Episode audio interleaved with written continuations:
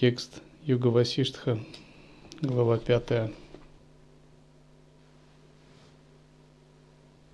История царя Джанаки. Васиштха продолжает давать наставления Раме. И он рассказывает о том, что однажды жил великий монарх, и его мудрость не имела границ. Его звали Джанака, и он правил царством Видеха – и те, кто искал у него покровительства или помощи, он был для них источником, подобным солнцу. Для одних он был рогом изобилия, для других он был светом, для третьих он был другом. И однажды Джанака вошел в прекрасный сад, и там увидел неких святых небесных созданий. Эти небесные создания – пели песню созерцания. Они пели о сознании, которое проявляет себя как чистое блаженство в переживании. Когда переживающее и переживаемое есть одно и взаимодействуют друг с другом без посредства ума и концепций. Эти божественные существа пели о сознании – в котором объекты отражаются сами собой, подобно игре. А разделения между ними на субъект и объект не существует. Они также пели о свете, который осуще... освещает все, что светит, и о сознании, которое превосходит двойственное понятие «есть» и «не есть», которое как будто находится между ними. Эти существа пели так. Увы, эти люди, люди стремятся к иному, по глупости предавая Бога, который живет в сердце каждого. Они пели о своем созерцании, сознании, из которого произошли все слова, языки, которые есть альфа и омега, начало и конец, всего, которое покрывает все от А до Я, и на которое указывает слово «Я». О той реальности, в которой все существует, которой принадлежит все, из которой все исходит, которая есть одна причина и которая есть все. И эти существа так пели, и как бы они давали такую прямую передачу – вот этой спонтанной песней. Часто в тантре особенно описываются случаи, когда святые и ситхи получают передачу от божественных существ. И божественные существа часто проявляются не в теле, а посредством тонкого видения. Или они могут использовать тело другого, материальное тело другого. Или они могут проявлять свое божественное иллюзорное тело. Допустим, считается, что некоторые тантры были переданы Буддой, допустим, Гухья Самаджа тантра и другие. царю Индрабодхи. Но царь Индрабодхи жил в иное время, нежели исторический Будда Шакьямуни. И он физически не мог получить передачу Гухья Самаджа Тантры от Будды, исторического Шакьямуни. Однако говорится, что царь Индрабодхи получил эти тантры из измерения чистого видения. И поскольку Будда не ограничен рамками своего физического тела, своего исторического проявления в конкретном месте и времени, и он существует всегда в чистом измерении, то вполне допустимо, что царь Индрабодхи, находясь в Удеяне, получил Гухья Тантру через даршан чистого видения – Другой вопрос, что это не дано каждому человеческому существу. И многие тантрийские ситхи получали передачу благословения именно часто даже подобным образом. Для нас это кажется чем-то эфемерным. Ну, вам может кто-нибудь сказать, я вот получил даршан чистого видения – а, там, какого-нибудь святого, вы подумаете, да, да, заливай. Это таким же образом, как вы расскажете какому-нибудь непрактикующему человеку о том, что у вас были переживания при созерцательном присутствии или махашанте. Он подумает, о чем это он вообще говорит такое. Таким же образом и для нас, пока мы не имеем опыта чистого видения, это кажется какой-то эфемерной областью, которой-то и доверять нельзя. Тем не менее, по мере практики эта область для нас начинает приоткрываться. Мы начинаем понимать, да, действительно, измерение чистого видения существует. И оно также существует, как и этот мир людей, просто в своей локе – и существами из измерения чистого видения действительно можно общаться. И это может быть и не заблуждениями, не иллюзией, а таким же переживанием в состоянии ясности и созерцания. Можно получать от них учения, наставления, даршины, передачи и сутры, если мы находимся в правильном состоянии ума.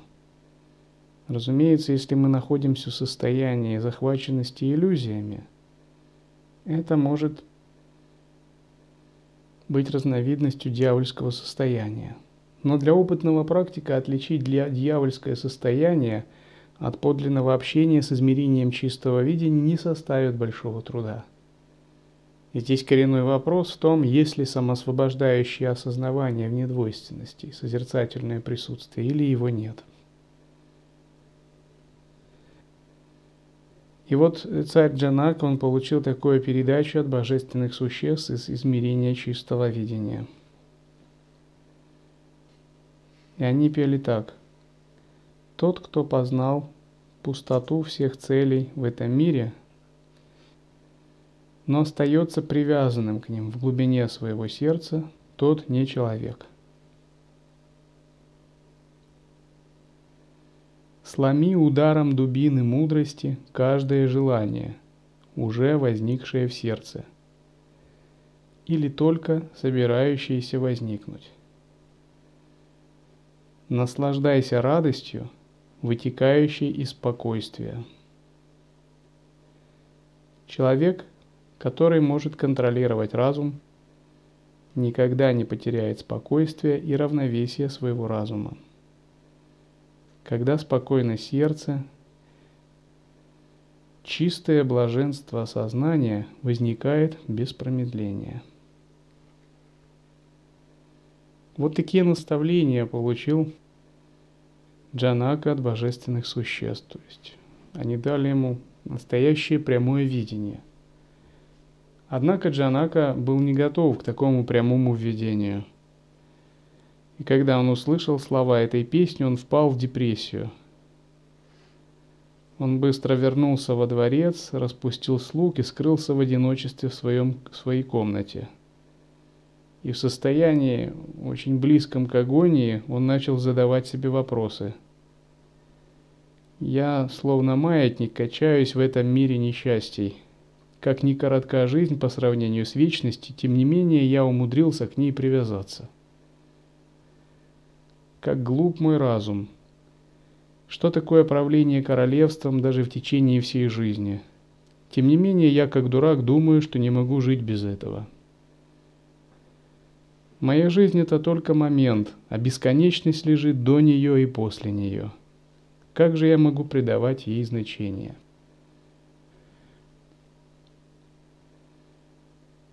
И далее он рассуждал, кто же этот маг и волшебник, который создал эту иллюзию, называемую миром, и как обманул меня ей? Как так случилось, что я на это повелся? Это очень фундаментальные вопросы. Каждый из нас может их часто повторять для себя – Джанака получил настоящую передачу, поскольку песня божественных существ потрясла его до глубины души, и он сразу же приступил ко второму принципу – размышления Манана. Прояснить то, что он получил. Для него было очень важно все это обдумать и прояснить, поскольку его ум не был готов к такому видению, и он ужаснулся своему невежеству –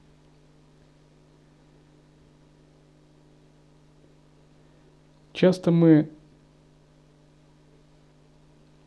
не понимаем этих вещей. Допустим, наша жизнь это только момент. До нашей жизни была бесконечность в прошлом, и после нашей жизни будет бесконечность в будущем. Но мы часто бываем настолько отождествлены с материальным телом, с материалистической концепцией жизни, что мы как бы игнорируем факт мы отворачиваемся от бесконечности, позволяя уму увязнуть в суете. Если бы человек постоянно придавал своему уму больше широты, распахнутости, открытости, глобальности, масштабности, если бы он постоянно помнил о факторе кала, времени, у него бы никогда не было проблем в этой жизни. Он бы смотрел на все очень радостно, открыто и непривязанно. Ну, даже если вас кто-то порицает, какая разница по сравнению с бесконечностью? Все это подобно мигу. Все это пройдет. Даже если вы обладаете чем-то, какая разница? Это все подобно мигу. Я читал,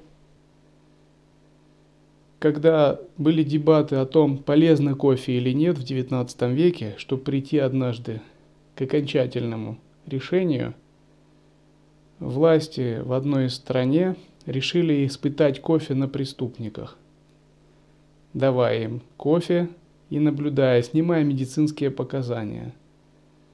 К ним были представлены два профессора за двумя преступниками, осужденными на смерть. Думали так, они все равно осуждены на смерть, поэтому им что хуже, что лучше, никакой разницы от этого кофе. И Преступникам давали кофе и вели записи о том, как оно влияет на организм, полезно оно или вредно. Но по иронии судьбы два профессора умерли раньше, чем два преступника, осужденные на смерть. Человеческая жизнь – это всего лишь небольшая вспышка, это всего лишь фрагмент в потоке бесконечности. Что мы знаем о цивилизациях атлантов, гиперборийцев, древних ариев – о цивилизациях миллион лет до нас, которые подымались и исчезали, о древних богах их битвах, ничего мы не знаем. Что мы можем знать о будущем, которое может быть таким, что у нас даже не хватит воображения, чтобы его представить? Пройдет некоторое время, мы станем всего лишь прошлым для будущих поколений. Строчкой в энциклопедии – какими-то записями в исторических справках, дескать, был такой монастырь и такие монахи. Что-то они практиковали. И никто как бы не поймет, может быть, глубоко, что вот именно вы делали, какие у вас были взаимоотношения. Люди будут озабочены той же будущей своей жизнью.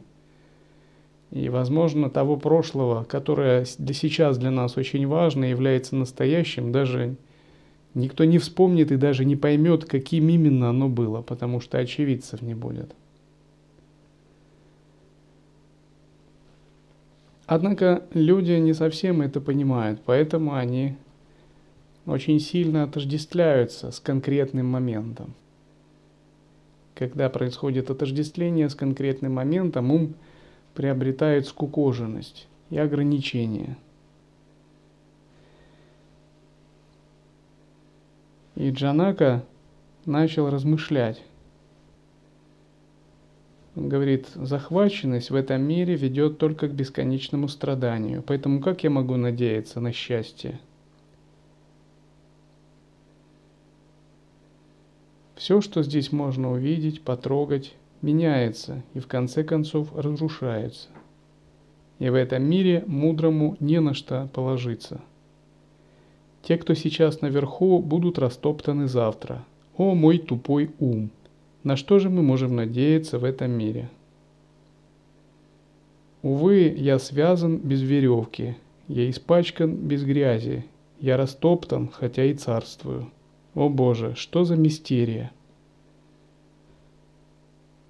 Как солнце, закрытое неожиданно проплывшим облаком, я вижу перед собой эту странную фантасмагорию. Кто мои друзья и родственники? Что это за удовольствие? Как мальчишка пугается, увидев привидение, так я обманут эти вычур... этими вычурными иллюзиями. Зная, что все мои родственники – это веревки, накрепко привязывающие меня к старости, смерти, я по-прежнему стремлюсь к ним. Великие события и великие люди приходят и уходят, оставляя за собой только короткую память. На что же тут можно надеяться? Даже боги, включая Великую Троицу, приходили и уходили миллионы раз. Что же в этой вселенной постоянного? Но бесполезная надежда привязывает всех к этому кошмару, известному как существующий мир. Джанака продолжил. Я, как тупой глупец, обманут призраком чувства собственной важности, которое создает иллюзорное чувство «я есть то-то» или «я есть то-то». Отлично зная, что время растоптало бесконечных богов и героев, я по-прежнему обманываю себя привязанностью к жизни. Дни и ночи проводятся в бесполезных желаниях, а вовсе не в осознавании бесконечного сознания. Хоть я и путешествую от страдания к еще большему страданию, но разочарования в них во мне не возникает.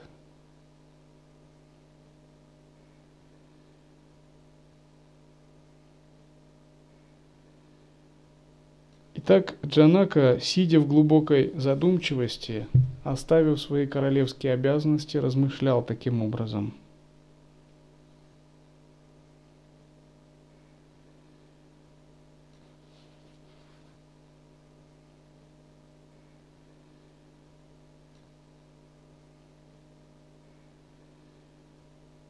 Что здесь считать желательным или замечательным – ведь я вижу, что все, что кем-либо ценилось в этой жизни, прошло, оставив за собой лишь страдания. День за днем люди в этом мире живут в грехе и насилии, и день ото дня все больше погружаются в страдания.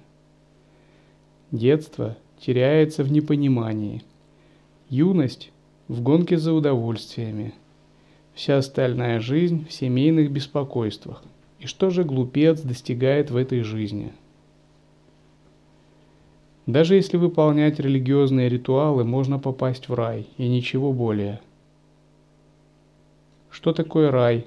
На земле он или где-либо далеко, если вообще место не тронутое беспокойством. Страдания приносят за собой счастье, а счастье – страдания – Вся земля заполнена мертвыми телами разных существ. От этого она и выглядит твердой. В этой вселенной есть существа, для которых мгновение ока длится эпоху. Что такое моя жизнь в их сравнении?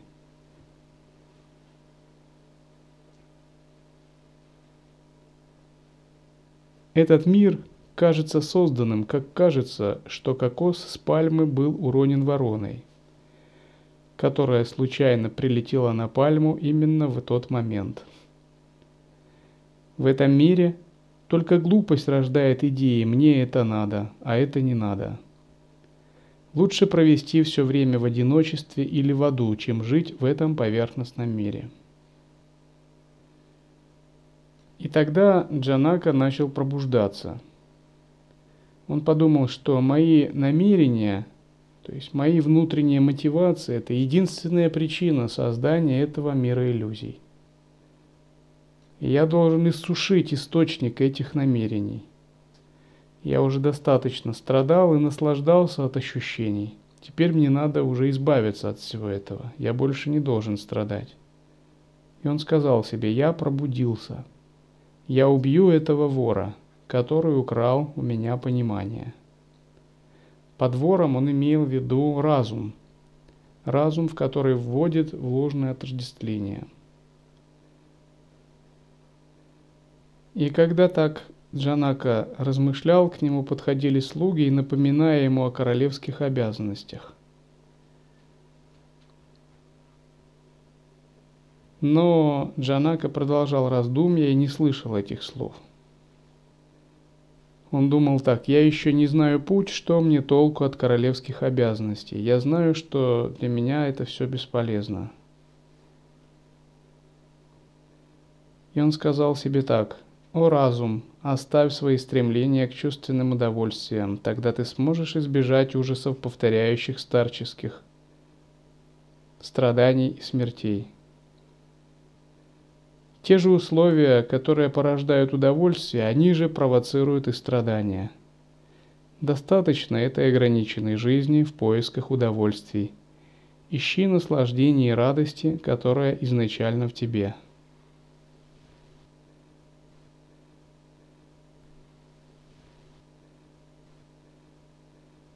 Ограниченное понимание заставляет нас искать удовольствие во внешнем мире –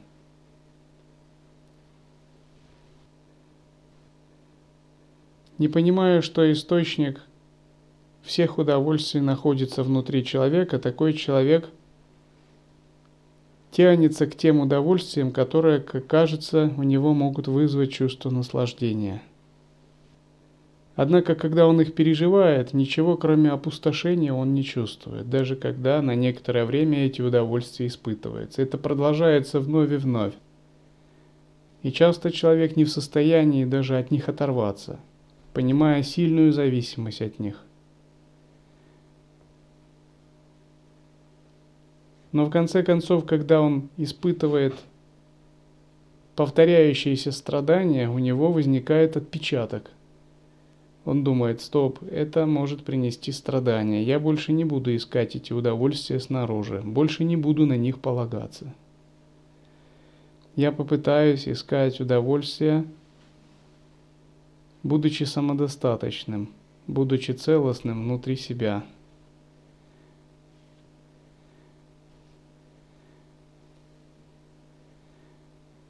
Первое, что мы делаем в учении, это первое звено из пятичленной формулы. Она называется «все сводить к уму». Это означает, мы пытаемся стать самодостаточными, самодостаточными и рассматривать себя как того, кто обладает безграничным потенциалом всех переживаний и всего удовольствия. Мы пытаемся перестать быть зависимыми от чего-либо. И вместо того, чтобы быть зависимыми, мы пытаемся быть самодостаточными и черпать энергию из собственного внутреннего осознавания.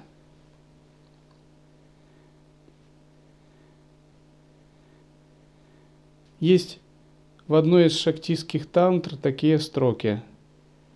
Следование внешнему – тупость и иллюзия. Только та дхарма, что внутреннее, может пробудить. Мантра внутренняя, пуджа внутренняя. Все ритуалы поклонения внутренние – для подлинного йоги Каула. Именно когда мы это понимаем, и когда мы понимаем, что следование внешнему – это тупость и иллюзия, мы по-настоящему можем пробудиться к учению лай-йоги. Когда мы понимаем, что мантра внутренняя, поклонение внутреннее и все остальное внутреннее. Внутреннее не означает, что мы отрицаем внешнее, впадаем в какое-то противоборство с внешним – Скорее мы пытаемся вообще принципиально снять дихотомию внутреннее и внешнее за счет созерцания. Мы относимся совершенно иначе к духовной практике, которая независимо выполняется внутри или снаружи. Все, что выполняется внутри и все, что выполняется снаружи, становится внутренним за счет того, что мы интегрируем его в мандалу присутствия.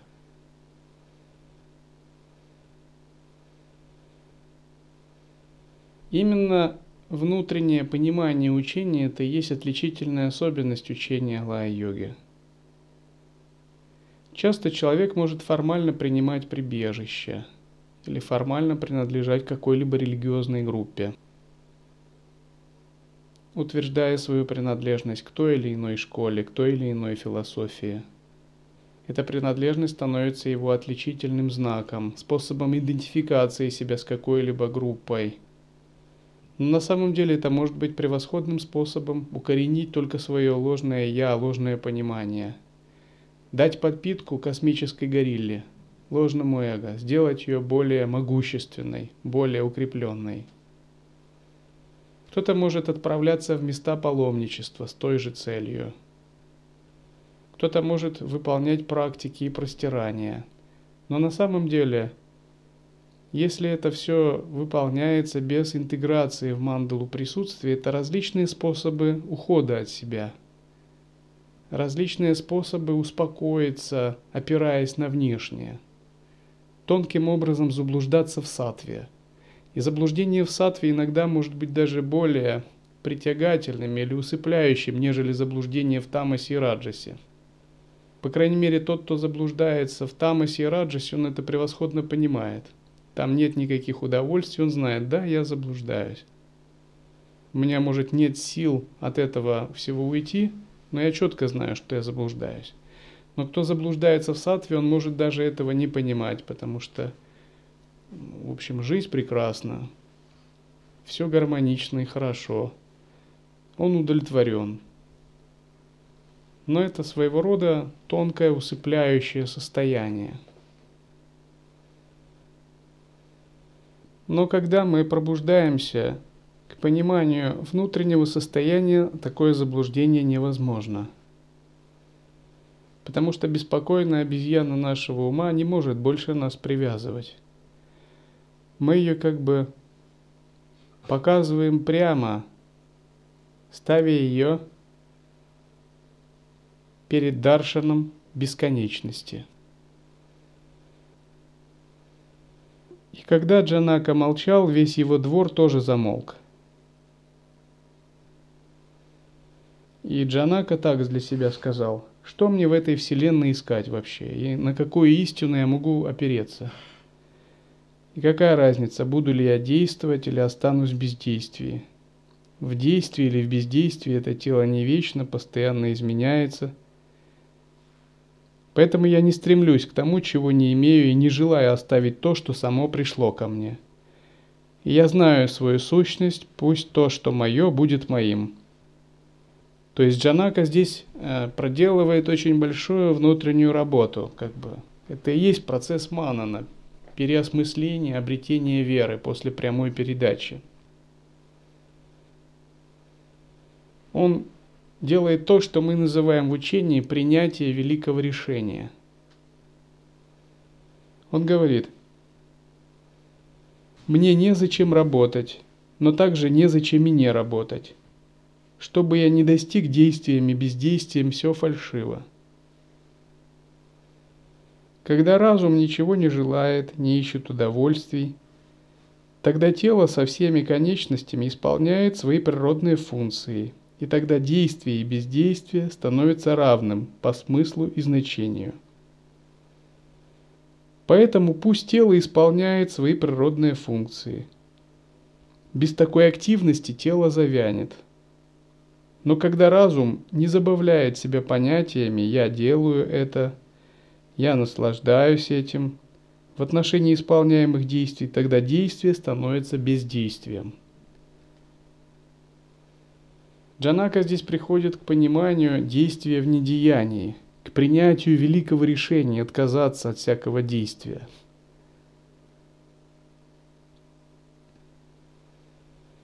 Для нас принятие великого решения, отказ от деятельности является краеугольным камнем, стартом, с которого, собственно, мы и начинаем практику. Это время, когда мир останавливается.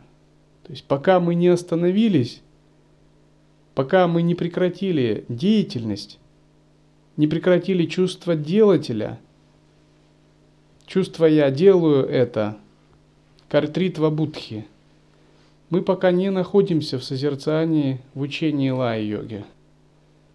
И часто делателя можно обнаружить по беспокойному уму или по внутренней неудовлетворенности. То есть он делает, но привязывается к результатам – или он делает, но его ум в другом месте, и он не в действии. Действие его напрягает, и он хочет от него побыстрее избавиться. Но тот, кто остановился, кто пребывает в недеянии, он никуда не спешит, потому что он знает, что все уже сделано, и нечего больше делать.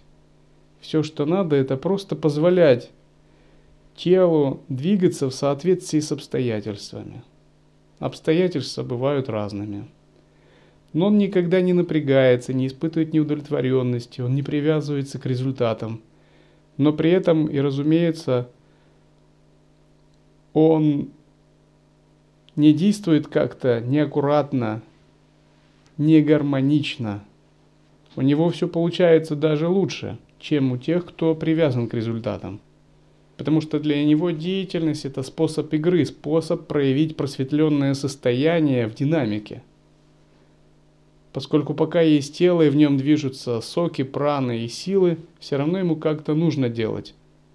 Но поскольку такой человек находится в присутствии, он не может действовать ни изящно, ни гармонично, не тонко, не божественно. И когда он так действует, результаты проявляются сами по себе – Подобно тому, как музыка выходит из-под пальцев музыканта. Но музыкант при этом нельзя сказать, что он вспотел сильно.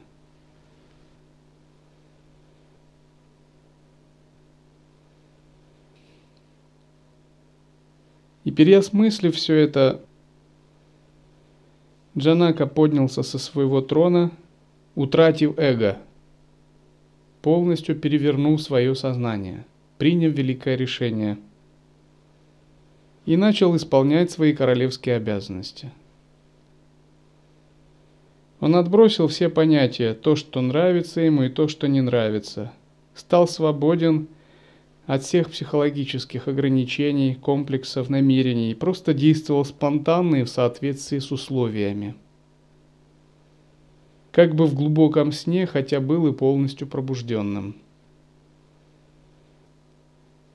Пока у нас есть прарабдха и это тело, мы находимся в относительном измерении. В относительном измерении есть разные двойственные обстоятельства. И в этих двойственных обстоятельствах иногда нужно так действовать, иногда по-другому. В них нет какого-то одного шаблона. Все определяется только ясностью –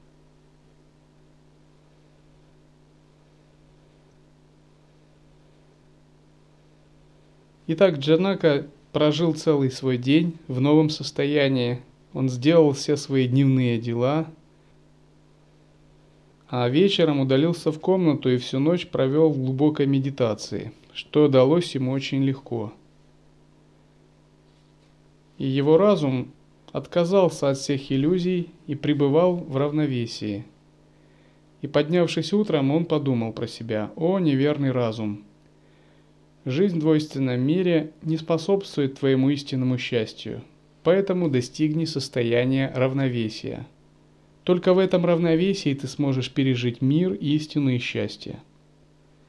Как только ты начинаешь думать неверно от безделия, тут же иллюзия мира может начинать расширять свой охват. Когда тебе хочется поразвлечься, иллюзия мира отращивает себе бесконечные ветви. Только мысль дает начало этой сети внешнего мира. Поэтому откажись от этого скулежа и капризов и найди равновесие. Взвесь на весах своей мудрости чувственное удовольствие с одной стороны и бесконечную счастливую умиротворенность с другой.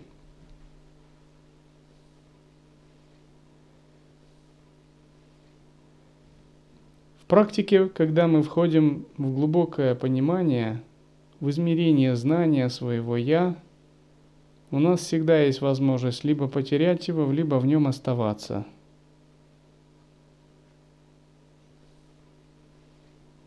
Как только мы начинаем думать неверно, иллюзия начинает расширять свой охват. Одной мысли достаточно для того, чтобы войти в двойственное видение и очароваться им. Напротив, когда мы сохраняем ясность и углубляем понимание, такая иллюзия все меньше над нами властна. И здесь Джанака описывает свою практику в состоянии перехода к третьему принципу, нидитхьясана, то есть что делать дальше. Получив прямое введение и приняв великое решение, он отсек все сомнения. Теперь он решил пребывать в состоянии нидитхьясаны, продолженного присутствия. Для того, чтобы в нем пребывать, должно быть понимание, как делать это –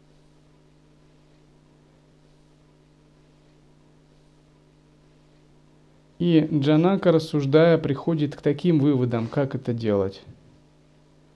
Он говорит сам себе, оставь все надежды и ожидания. Отказавшись от желания искать или не искать, живи свободно. Будет ли этот мир форм реальным или нереальным, пусть он появляется или пропадает, все равно это все это кажется только по невежеству, по неведению –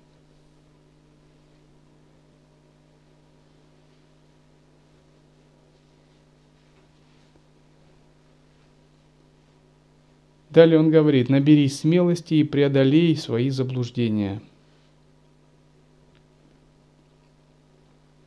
И достигнув такого понимания, Джанака продолжал быть королем, выполнял всю необходимую работу без проблем, но душевно и разумно. Его разум не отвлекался на развлечения. На самом деле он все как бы делал из состояния глубокого сна – с тех пор Джанака постоянно находился в очень глубоком медитативном присутствии. Если бы ну, современными методами измерили его волны его мозга, можно было сказать, что его мозг генерировал дельта-волны, соответствующие состоянию глубокого сна. С тех пор он не интересовался ни накоплением чего-либо, не разбазариванием. Без сомнений и колебаний он жил в настоящем. Его мудрость была непрерывной, и его интеллект не засорялся снова. Свет самосознания светился у него в сердце, без малейшего загрязнения беспокойством, как солнце светит над горизонтом. Он смотрел на все во Вселенной, как на проявление космической силы. Во всем он видел бесконечное сознание. Зная, что все случающееся случается само по себе, он не слишком восторгался и не страдал, оставаясь в непрерывном равновесии. Так Джанака стал освобожденным еще в этом теле – Он продолжал править королевством, окружающая его правда или неправда не влияла на его самосознание. Он оставался постоянно в бесконечном сознании, поэтому не выполнял действия как таковые, хотя для окружающих он был погружен в королевские дела. все его тенденции и наклонности прекратились. Хоть он и казался деятельным, он был как бы в состоянии глубокого сна. Его не одолевали мысли о прошлом, и он не беспокоился о будущем. Он жил настоящим, всегда счастливо улыбаясь. Джанака достиг того, чего он достиг. Поэтому каждый должен вопрошать о природе истины, пока не достигнет пределов такого вопрошания.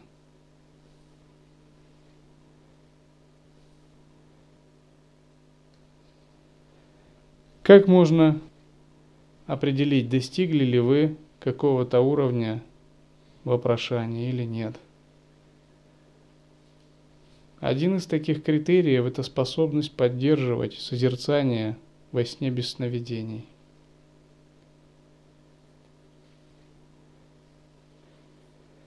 И как следующий критерий – способность поддерживать такое созерцание в движении, в повседневной жизни.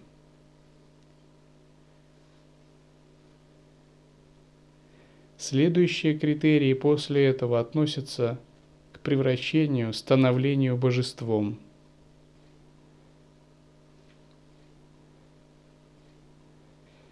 И приведя этот пример, Васиштха дал наставление Раме.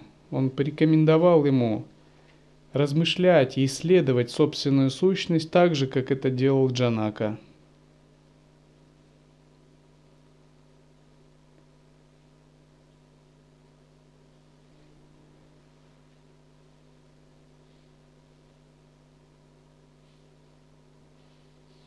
Васиштха сказал, что тот, кто привержен истине, подобно Джанаке, ощутит внутренний свет в собственном сердце. И невежественный каприз, иллюзии мира сразу же пропадет. Когда пропадает ограниченное и обусловленное чувство «я такой-то и такой-то», возникает осознание всепроникающей бесконечности –